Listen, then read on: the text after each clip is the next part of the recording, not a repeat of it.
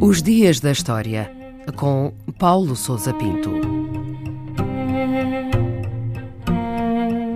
1 de junho de 1962, o dia em que Adolf Eichmann, nazi, foi executado em Israel.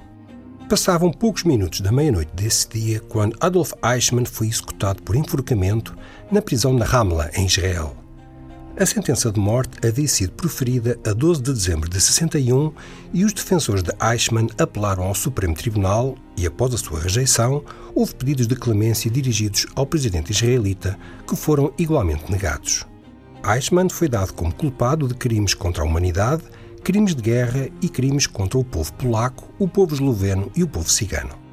Curso como responsável pela deportação e morte de centenas de milhares de judeus durante a Segunda Guerra, foi cuidadosamente escrutinado e confirmado por centenas de documentos e por mais de 100 testemunhas ao longo dos vários meses que durou o processo.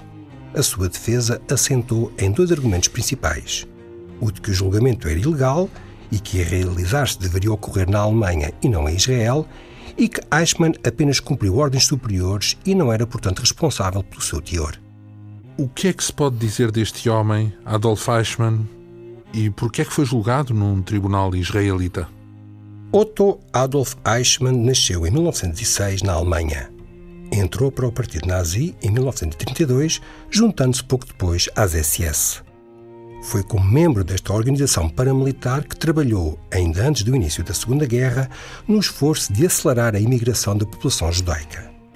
Após a ocupação da Europa Oriental e a invasão da União Soviética, em 1941, Eichmann participou ativamente no planeamento, coordenação e execução do Holocausto, ou seja, da deportação maciça das populações judaicas dos territórios ocupados para campos de extermínio. Foi ele quem supervisionou a deportação dos judeus húngaros para o campo de Auschwitz-Birkenau em 1944. No fim da guerra, conseguiu iludir as autoridades aliadas e em 1950 emigrou para a Argentina sob identidade falsa. A sua verdadeira identidade foi descoberta graças aos esforços de vários sobreviventes do Holocausto que se dedicaram a obter o rastro de criminosos de guerra nazis, como o famoso Simon Wiesenthal. Em 1960, um comando israelita raptou-o e levou-o para Israel para ser julgado. Qual foi o impacto do julgamento? As autoridades israelitas prepararam o julgamento de forma a obter a maior cobertura possível por parte da imprensa, de modo a maximizar o seu impacto junto da opinião pública. Repórteres de todo o mundo seguiram o processo, que se realizou em Jerusalém, e as sessões foram gravadas e emitidas pela televisão.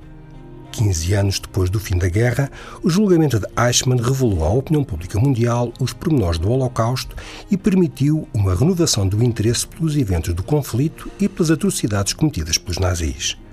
Houve publicação de memórias e estudos e o tema do Holocausto foi incluído nos programas escolares de vários países. Foi ao fazer a cobertura do julgamento para a revista New Yorker que a escritora Hannah Arendt criou a expressão banalidade do mal aplicada a Eichmann definindo uma pessoa de aparência normal e sem traços visíveis de fanatismo, mas capaz, por puro cumprimento do dever burocrático, de ser responsável pela morte de milhões de pessoas.